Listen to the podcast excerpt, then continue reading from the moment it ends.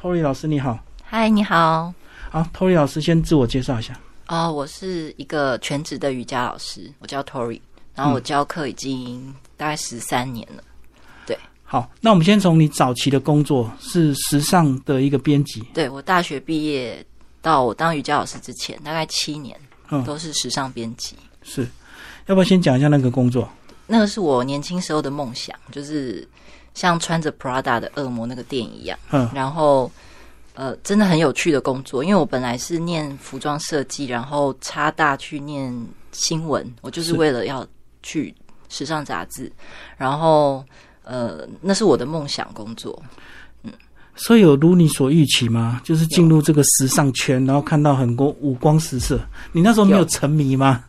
没有，呃，有点沉迷，因为因为太多就是很很 party 啊，时尚 party 啊，然后常常出国，但是那些东西就是呃很很多的名牌啊，然后那五光十色的生活就是嗯、其实有一段时间你会觉得很快乐，然后渐渐的就是我会觉得那快乐还蛮短暂。就是很容易享受到一些物质的享受，因为大家对你们这种时尚编辑还是有一定的礼遇嘛，因为你他们需要你的报道嘛，嗯，嗯，对。所以常常可以吃好喝好，对，你 很了解，拿到一些高级的记者礼嘛。对，没错，嗯，有没有收过最贵的是什么？时尚包吗？还是什么？有有我有收过包包，哦，对。那后来是怎么让你觉得好空虚哦？因为时间就这样子，一杂志就是一个月一个月的过去，然后你会觉得其实得到的东西都是外在的，嗯，对，那内在的东西就好像蛮蛮空虚的，嗯，然后我刚好是在我当这个编辑的过程中，我对瑜伽有了兴趣，我就是开始去去学瑜伽了。那时候是因为身体有状况吗？我身体算有一点点状况，只是没有到很严重，可能不不是太健康而已。就是长期过劳嘛。对，然后可能我们时尚编辑常常要背大包小包，所以呃腰也不太好，嗯，对，常常腰酸。需要熬夜吗？要熬夜是看自己要不要熬，我我我也不太熬夜，对啊，因为杂志有出稿的压力嘛，这个出版压力，所以是是每个月的后面那几天都要比较赶。对，那时候会小小小小需要熬夜一下，嗯嗯，所以这样一直周而复始嘛，嗯，然后慢慢身体也出现状况，然后心里也有点空虚了，就知道要换工作了。我还没有那时候还没有觉得要换工作，我只是觉得，哎，我好像喜欢瑜伽这部分已经越来越大于时尚杂志的工作了，你是找到身体的快乐，还是心灵的一满足？起一起都有当你身体快乐的时候，心心灵就快乐；心灵快乐的时候，身体也会很放松。可是，一开始是不是跟好的老师很重要？跟对老师，呃，也没有，其实一开始是很摸索的，就是因为每一个瑜伽老师都不一样，所以其实是一开始是在每一个老师身上都学到东西。所以没有那么严重，说因为遇到不好的老师就不喜欢这个运动。呃，其实我听说有学生也有，我个人是没有遇到，哦我很幸运。对所以一开始都是很单纯的享受瑜伽的乐趣嘛。对，嗯嗯然后慢慢就知道，哎，该换了。对，因为我记得我第一次上第一堂瑜伽的时候是热瑜伽，嗯，然后我上完的时候，我上完出去洗澡的时候，我全身感觉很强烈，就是全身细胞都在跳，嗯就是好像活起来，它好像张，是他活起来，而且他一直在尖叫，说好快乐，好快乐。然后所以我就决定要就是继续下去。对，可是兴趣跟工作又有一点距离哎，这个你应该是换别的工作继续来从事瑜伽的娱乐吧？你怎么会最后嗯变瑜伽老师？呃，因为呃瑜伽已经后来融入我生活之后，我发现我没办法再对那些名牌有很大欲望了。然后呃，在因为我每次瑜伽的，就是做瑜伽会让我觉得快乐是到头顶的，然后是不需要任何物质，我可以这么快乐。然后我渐渐，然后也影响我的饮食生活，我就觉得我好像可以转换了。就有点脱胎换骨。对，然后我觉得也年纪到了一个可以组织家庭的年纪，也不适合一直飞出国去工作啊，或是熬夜。所以以前的那些工作就适合年轻单身，对不对？有那时候这样觉得啊，没有家累的人，对，但有些编辑也还是也还是可以啊，他们可以兼顾。还是可以干很久。有些人是干到退休嘛。对对对对，反正你自己觉得说你该转换跑道，然后当然是也要遇到好的另一半才会让你改变嘛。对讲一下你怎么你们两个怎么相遇？哦我我跟我老公是在瑜伽馆他也去，对认识的，嗯对，所以就是兴趣是一样，一样是瑜伽。男生在瑜伽圈里面会不会觉得很别扭、很奇怪？因为大部分都是女生，十年前会，十年前很普现在。不会，对，对啊，现在很多。而且很多女生都穿紧身的瑜伽衣，那是不是男生他自己也会很别扭吧，很害羞吧？现在现在真的不会了，哦，对，那他是什么原因去的？他是也是对瑜伽有兴趣，他对静坐冥想有兴趣。所以他是个高度心灵成长的人，就哦，对，对对对刚好跟你很密合。对对，嗯那有好感还是要有交往过程啊？嗯嗯，那是 谁主动？哦，当然是我我老公啊，他约你啊？反正就是因为瑜伽一起练习，日久生情，然后后来就有一些交往，是不是？应该算对。感觉有点模糊了，哦，不是？因为因为他因为我老公其实是第一次在瑜伽馆看到我就就马上就马上惊为强烈追求，对对，就很怕我被追走，所以那刚好我那时候也是一段空窗期，他就刚好对，不然之前可能我有男朋友，所以就那个时候他就刚好刚好就在一起，对，所以你们两个都在对的时间点，嗯，这很重要，对不对？如果刚好那时候你还有男朋友，你可能也会拒绝。对，嗯好，那呃，你在自己的介绍也有讲到说，你在怀孕期间有感受到瑜伽对你这个孕育过程的帮助，嗯。这部分讲一下。好，就是有身体跟心灵的啦。身体上的话，就是当然孕妇都会有很多身体不适啊，不舒服。可是，呃，瑜伽真的是帮助我们减缓很多。就比如说疼痛吗？哦，疼！你说生的时候嘛？，对，没有在整个孕育的过程，整个孕育过程中的对五脏六腑被被移位嘛。嗯，那可是因为呃，你有一些不舒服是可以靠瑜伽，然后深呼吸啊，然后伸展，你可以把那些承受宝宝的压力、身体的一些压力释放掉。嗯嗯那呃，因为你整个过程中有在运动的关系，代谢循环都会还是比较好的。我常常都觉得身体很轻，然后我我的脚也不会水肿，那腰的压力也常常有被释放，所以是整个过程是很轻松的。所以都是可以透过瑜伽的动作来做一些转化吗？对，需要搭配一些食疗或者是一些生活习惯的改变吗？在怀孕过程，诶，其实瑜伽本来就是会让你的饮食习惯改变，它是很它是很自然而然的，不管有没有怀孕，因为你你的内脏被按摩挤压了，然后你就会在饮食的时候不那么想吃加工食品，嗯。你会想吃比较你你的你整个胃口会有点改变，因为你你一旦吃了健康的东西之后，你隔天会觉得身体很轻。是然后你在做瑜伽的时候会非常轻松，所以一旦体验过之后，你就回不去，你就不会再想吃泡面或洋芋片。就是能够分辨食物了，对对对是不是？简单讲，就是让你的这个整个感觉变敏感，对，蛮你会。享受食物的这个原味，对，加工了你就会受不了。我的身体自己会觉得不舒服。对，嗯，哎，所以如如果你去餐馆吃到一些他说标榜很高档的东西，你一吃，你是不是就能够分辨真伪有？这么厉害？有些海鲜如果不新鲜，你是不是就哎不对哦？呃身体告诉你会有，可是我有时候太敏感也不见得是好事哎、就挑食嘛。对，其实又有点挑食，然后淀太淀粉的东西也不太想吃。所以你最后就是嗯，是不是都要自己煮？也也不至于啦，没有哦到那么严格，但是肉类也会少吃。嗯嗯，对，就会避避开掉很多陷阱，食物陷阱嗯，对，的确不太想吃甜食。啊。嗯但是两个人要同心啊，你先生也要认同啊，不然他想吃那个，你你很过敏，那那不是很麻烦？嗯两个都有改变吗？在瑜伽上对食物的敏感有有，嗯越来越注重健康，哦，可能是年纪的关系。所以他也感受到好处。对，有，好，那在你介绍里有提到所谓的瑜伽宝宝，是你嗯在怀孕的过程，你做瑜伽会有点像胎教帮助到小孩吗？他生出来会跟一般的宝宝有什么差别？比较好带，比较平静吧。嗯，然后也感觉比较健康啊。其实我小孩比较没有什么特别的，比如说过敏啊，可能都因为会因为你整个怀孕过程中没有什么压力，然后很放松，然后吃的也很健康，对嗯。宝宝一定有影响。以前人小孩不好带，就带去收金，拍有期，然后就是收金，嗯。用传统的方法。嗯。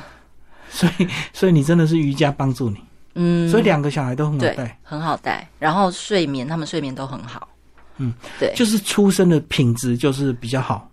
呃，对，对，但是做瑜伽不代表你会很好生哦，各位姐妹们。那呃，做瑜伽只是会让你就是你你的各方面健康维持的很好，那你生完之后也恢复也恢复的比较快。嗯，但是因为我们呃有有练习瑜伽的话，我们就是骨盆骨盆的收缩，自然产的话，其实。要看宝宝的头大小，如果头太大还是会卡住。像我小孩头都蛮大的，还是要看食物就对。对对对，不不保证一定好生。嗯，嗯，那有所谓的怀孕瑜伽吗？就是怀孕期间去做瑜伽。有啊有，就孕妇瑜伽。哦，嗯然后它是有特殊的这个体位、特殊的方式，是不是？对，嗯，你那时候也是有做所谓的怀孕瑜伽、孕妇瑜伽我。自己怀孕当然就是因为你有些动作一定要避开肚子，哦，对，会挤压。然后也不能过度让腹部收缩，所以你都要避免。然后趴着不能压肚子，嗯，对，所以我自己整个怀孕过程都是做孕妇瑜伽。那你接触到什么程度才变所谓的这个瑜伽老师？然后有参加一些师资班，嗯，我大概练习一年，就就想要参加师资班。就投完全的投入了。对，就把打算把它当做本业就对了。对，就转换跑道。嗯哼，嗯，就是，可是那那个过程其实是要有家人跟先生的支持。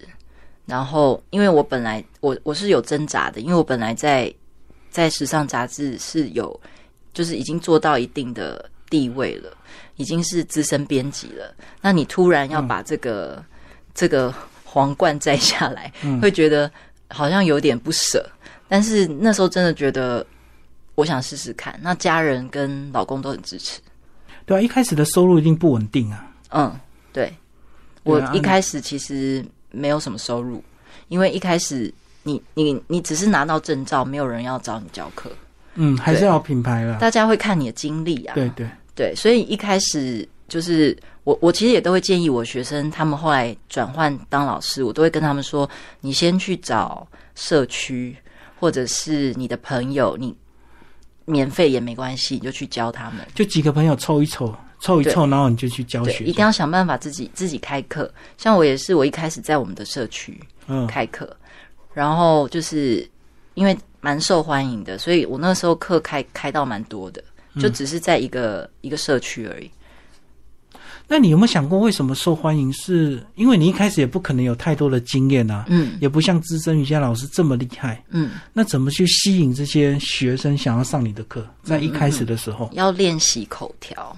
哦，嗯表达很重要。对，然后一开始其实我很紧张，一开始要教课，因为我本来是一个蛮害羞的人。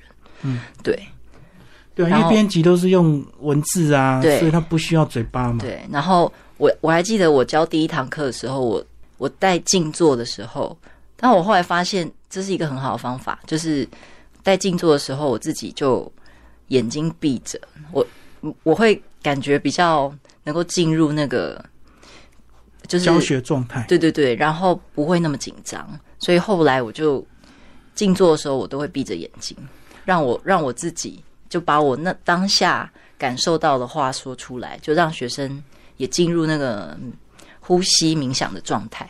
哦，所以你利用静坐来舒缓你的紧张情绪，对然后也变成你教学的一个引导，就对，对对对，帮助自己也帮助学生。嗯好，那你这个有强调说所谓的这个 New Age，嗯它是一个什么样的一个这个，跟我们解释一下吧。，New Age 就是新时代、新心灵，就是其实市面上蛮多那方面书，大概都是在讲说，呃，就是如何去解释我们的生命啊，怎么为什么来到地球，然后我们就是生命的意义等等。可是其实它内在很多的意义跟我们瑜伽哲学很像，所以其实嗯新的心灵学派就对对对对对对，它完全是跟瑜伽是可以融合。比如说，他说活在当下、啊、正念啊，那我们在练瑜伽，其实就是在练习当下，回到呼吸。因为其实原始的印度的瑜伽嗯为什么要这样锻炼身体？他们是为了可以静坐一整天，他们可以冥想苦修哎，苦行，然后进食都不吃东西耶。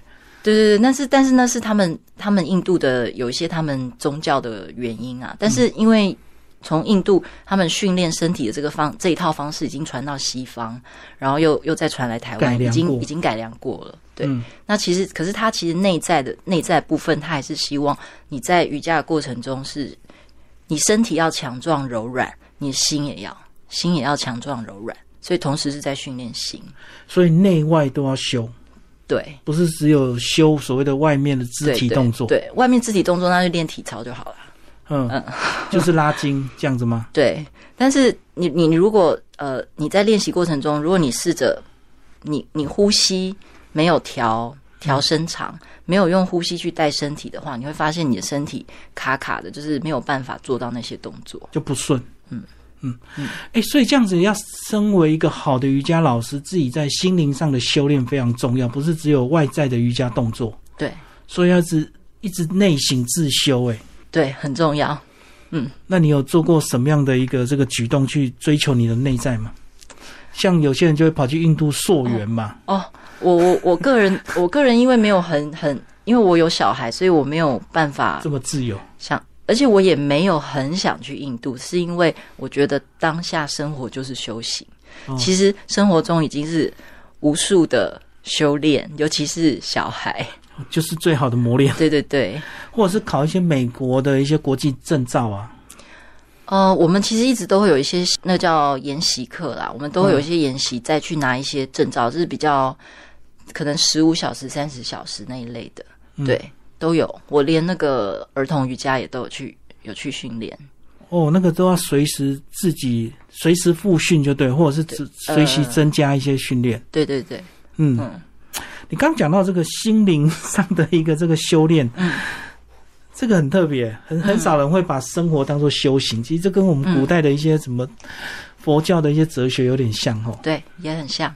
生活修行这样。对，因为嗯，瑜伽其实就是动态冥想，嗯它其实很多哲理跟跟宗教也都很像，比如说佛教啊、基督教，基督教说的爱啊，都是呃，因为像我自己都会在我的课程里面带入这些东西，就告诉学生说，当你在一个动作里面，你去感受你身体的时候，我们会有一些惯性，嗯嗯就是我们会觉得遇到困难要憋气。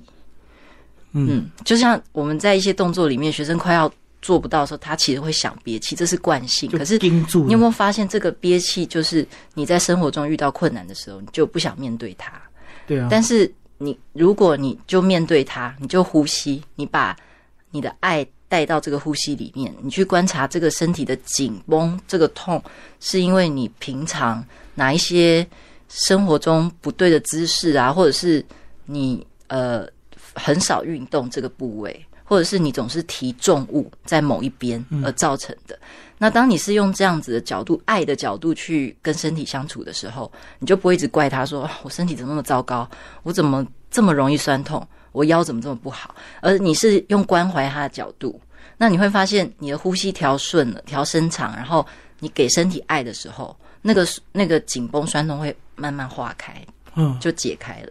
哇，你讲到自我察觉了。对对，瑜伽也是自我觉察。嗯，嗯，好，那如果你们夫妻相处，如果快要吵架的时候，你们是彼此也会察觉，说好，我们现在彼此冷静一下，各自去做瑜伽，然后冲突就会化解。你觉得有没有应用在夫妻之间啊？有有有，我有时候话快要吐出去的时候会。就是先先暂停，然后深呼吸一下，就发现啊，那句话可以不用讲。嗯，对对对，所以这样讲，瑜伽练好之后，也会帮助到你的家庭关系、夫妻关系，或者是小孩也会。哦，对，哎，小孩，所以小孩现在有跟着你练吗？儿童瑜伽我会带他们。那我另外一个比较大的小孩已经十三岁，青少年了，所以他比较喜欢跳舞。但是我相信，等到他再大一些，可能十五六岁，我们还是会一起做瑜伽。哦，嗯，现在做瑜伽对他们俩是乐趣吗？儿童是哦，儿童是，真的不是苦苦差事，爸妈儿儿逼着，儿童的很好玩，是可以玩身体的。是，嗯，所以会感受到那个瑜伽的乐趣，就对了，对他们蹦蹦跳跳。对我相信我女儿这么喜欢跳舞，应该也是她从小有跟我做一些儿童瑜伽，她会觉得对身体有一些认识。对，因为很多人想学瑜伽，可是学不来或做不来，可能就是因为第一个要拉筋，或者是嗯第一个静坐太久，嗯嗯，好像身体不习惯啊，嗯或者是怎么样，就好像没有办法持久，对不对？嗯嗯嗯，对，会，但是要看老师引导啊。就像我刚刚以那个爱来做例子，那你会发现啊，原来我可以用另换转换方式态度去面对我的身体。那也许他在面对到这些紧绷的时候，就不会这么生气，或者这么痛苦。而且我们讲到瑜伽，大部分都是团体班，那团体班嗯有时候这个程度不一样，有时候是有些比较跟不上的人，他就会嗯嗯比较有那种所谓的挫折感。但这个在一般现在所有的瑜伽教学里，应该老师都会告诉你说，你就停在你能做到的地方，嗯因为那个才是当下你的呼吸最顺畅、你最快乐的、最自由的地方，而不要强迫。对，因为你你越逼身体硬要往下做，有时候就是受伤啊，或者是你的气反而变短了。对，好，那你这么多年的教学经验，真的每一个人来练的，是不是有一些人当然是为了身体健康，是不是也有一些人是为了心灵的一些过不去的坎，有很多 找寄托？很多，而且有时候是心理上影响了他的身体。哦，对，对，嗯，他反而心里心里有些东西放掉，他的身体就好很多了。那我也有学生会在瑜伽最后有一个大休息，哦就是会躺着大字形，是大概五分钟。那也有很多学生在那时候会会掉眼泪。嗯，对，也许他在这个过程中，最后把他心里的一些东西释放掉。宣泄出来。嗯嗯，所以简单讲，是不是心情不好就会全身病？没病你也会感觉有病，对，因为你心病。心心理因素影响很大。所以很多学生都是来找你治疗，没有也没有，因就是为觉得心里有病。没有啦，没有全部，就是有有些的确是，不过我相信教学到一个程度，有时候跟学生的这个互动，甚至要知道他内心的一些事情，好像也是老师该做的一些功课哦。嗯，这很神奇。这有时候不是你要去做什么功课，而是你自然而然在碰过这么多身体，看过这么多学生之后，你就会大概了解他有些身体的状态，你你就看得出来他的对，会看得出来。所以不一定要学生开口讲，嗯，对。你可能触碰一下，或者是看一下，就知道他最近可能有些什么事。比如说，我有一个学生，他是一个名人，不能讲是谁。然后他有一阵子有感情状况，是那他的身体好变得好僵硬，好僵硬。但是你也从他的动作看得出来，他的个性是一个很刚烈的女生，是，所以你反而要要在那段时间，就是他他其实没有跟我说什么，我是后来看新闻才知道他那时候有状况，但是。他当时有状况，我就就感觉到他身体很僵硬，他关节他在动的时候关节都是整个是硬掉的，嗯，然后反而就要带他一些比较让他身体放松柔软的动作，嗯。然后要请他尽量调呼吸。所以瑜伽真的是要因材施教，对因人而异，对不对？没错，所以是不是最好的效果，其实个人班是更好，一对一。对经济状况允许的话，其实一对一真的非常好。嗯，但是怎么找到适合自己的瑜伽老师啊？因为现在我知道这个瑜伽老师也非常多，嗯也是一个嗯很热门的行业了。嗯嗯嗯。诶、其实如果最好有你有认识的有朋友推荐的话，其实是也蛮安全的，或者是现在一些比较大的瑜伽会馆，呃，老师很多，就很多选择，就对。会比较安全。那你到会馆去上课都会有保障啊。对，老师已经讲到重点，有时候一对一的话，安全很重要。对对对，像有如果是男男生男瑜伽师单独呃男学生单独要找一个女老师上课，你要确定是安全的。那通常这种如果不是在瑜伽馆，我不会接。嗯，对，除非是在瑜伽会馆，它有摄影机，然后有很多工作人员在，那如果是男老师，是不是就比较吃亏？比较吃亏。对对，因为很多学生都还是他们要女老师。对，所以他就比较不容易有一对一的机会。也也其实也不会，现在也蛮开放，蛮多的。对，有些女生还喜欢男老师教哦，因为他的力道比较够吗？还是？对男老师他在一些激励训练上，也许女生会觉得比较够。嗯，对，哎，老师，那你觉得你这个瑜伽老师自己个人如果有经历过人生的一些苦难或者是坎坷，嗯是不会有更强的同理心，能够帮助学生？照理说是，对，但是也不一定，因为每个人的因为我们刚刚聊到现在，其实确实瑜伽有很多是心灵状态嘛。对对对，那你个人如果没有感受过，你是不是同理就没有办法表达的比较强？照理说是，但因为每个人的生活面向完全不同，有些人的像我对小孩家庭比较敏感。的苦难 比较能够理解。对，那有些还单身的老师，那也许他透过印度修行啊，嗯或是有有些人会去闭关，是佛教方面的宗教方面的闭关，他们也会有所体会啦。嗯，对，所以还是有很多方法可以去对，模拟。可以可以。好，老师最后讲一下你个人的课程好不好？嗯你现在都是一些团体课嘛？对我也有私人课，嗯嗯然后你的会馆以及社区大学吗？哦社区大学我比较没有，我嗯都是在会馆，然后一对一也有教嘛？对，一对一也有。老师要不要讲一下你个人一天的这个作息？如果说嗯不上课的状态之下，你应该也是每天要自我的一些练习，对不对？对，会不能够只靠上课去练习嘛。这样讲，上课也是一种练习，但是它是它是它的能量是跟学生一起的，交流。对交流，每一次都不一样。啊，你个人那我个人的话，就是我我在家还是会，呃，如果真的带小孩都没时间，我至少还是会静坐，嗯，嗯，做一些放松。那是不是也要良好的生活习惯，早睡早起嘛？呃，尽量，对，因为现在现在人有点有点难，但是至少就是说，你你的作息要比较规律一点了。我知道有些人是晚睡的，但是没关系，你至少还是就是有一个规律。因为我听这样子，好像瑜伽就跟养生好像就扣在一起啊，包括吃好的食物啊，嗯嗯嗯，对不对？然后倾听自己身体的敏感呐、那是不是早睡早起这种良好的习惯，也是一个很好的一个帮助瑜伽的方式？应该说你是因为接触这个瑜伽之后，你渐渐就跟我刚说的饮食一样，你渐渐就会不太想要熬夜，因为你发现你熬夜，你隔天就会身体的反应就会很明显。对，嗯。所以你自然早睡，这是自然的。嗯嗯。那你自己每天会做一定时间的瑜伽伸展吗？啊、我我我的时间因为都被切的很碎啦，哦。所以我大概都是睡前，我睡前一定会做筋膜放松，是，然后呃，我课跟课中间有一点点时间，我也会做一些修复，因为我们一呃我们的身体是长期在运动的嘛，所以有一些，比如说我我今天腰比较累，我还是会去修复它，就做一些简单的伸展。哎，对，那琐碎的时间要怎么做？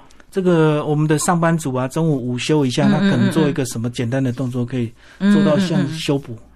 像我建我都会建议学生说，你真的没时间的话，你至少就是给自己深呼吸几分钟，或者是做一些很简单的伸展，肩颈的啊，我我都会教他们，就是或是开一下背，嗯。对，开背就让你的肺健康呼吸，所以其实呃都是零碎时间可以做到的。对啊，因为我们很难有一个完整的时间嗯。换好衣服，然后铺一个瑜伽垫，对然后一个空的空间让你去伸展嘛，对对对对所以一定是不是随时都可以随身做一些简单的动作？可以可以，嗯，很简单的，比如说开背啊，手手往后伸展啊，办公室有桌椅啊，都可以做伸展。嗯嗯那练瑜伽有没有每周要练？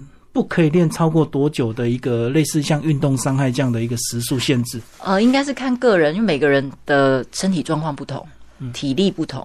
有些人觉得他每天都要练很长时间才够，那有些人可能一下下就很累。那所以其实都都是看你身体状况。那一般我们初学者接触的所谓的团体班都是一周一次嘛？嗯，没有，像会馆都是瑜伽会馆都是你可以每天来上，哦，自己排啊，对，你哦可以看个人我们的课表就是一整天，你只要有时间你都可以来上。哦，所以他没有什么时间限制，所以不不可以过度过劳，这样反而身体也会伤害到。呃，过度过劳就是对你要评估，其实学生也要自己去感受他身体。有时候有些学生连上了三堂，问我说他这样子 OK 吗？我说那你累不累？他说还好。然后我说那你很舒服吗？很快乐吗？他说对，那那没关系，你就上三堂也可以这样，可以，所以他也可以像健身房一样每天去运动。可以，我们也可以每天练瑜伽。可以可以。老师要不要讲一下你这个后来转职进入瑜伽全职的这个领域？你觉得你个人收获最大是什么？收获最大的应该就是整个人生的人生都改变了吧？因为我自从瑜伽之后，我就是看待生命的角度是不一样的。对我，我会我会觉得。怎么看都是我遇到任何困难都是礼物，我就会觉得很快乐去面对它，所以我几乎每天都很快乐。我就正念不抱怨，对对对对对，任何困难都成长啊，所以就没有没有，我就可以让自己一直处于就是很快乐的状态，就扫除很多负能量。对，尤其带小孩时候。可是那个小孩的负能量都是一瞬间啊，可是很快就会过去嘛，因为毕竟小孩是很可爱的。也是啊，对，但是还是很多妈妈会跟我说，就是老师，难道你都不打小孩吗？我说我有想要，但是我就是会尽量去转化。不过我觉得带小孩最痛苦，可能是真的等他青少年到成年之后，如果说真的有些个性上真的那个才是长期的痛苦。如果还是小 baby 那种哭哭闹闹都是短暂的，那所以有时候会很撸啊，小孩会撸的时候，嗯。嗯，所以妈妈真的很辛苦，所以我真的很多学生都是妈妈，他们想要就是释放压力，我就会来练瑜伽，然后身体状况好了之后回家看小孩就比较可爱，对，就不会把他看成恶魔这样，对对对，嗯，好，今天非常谢谢 Tony 老师为我们介绍他的瑜伽教学人生，谢谢，谢谢。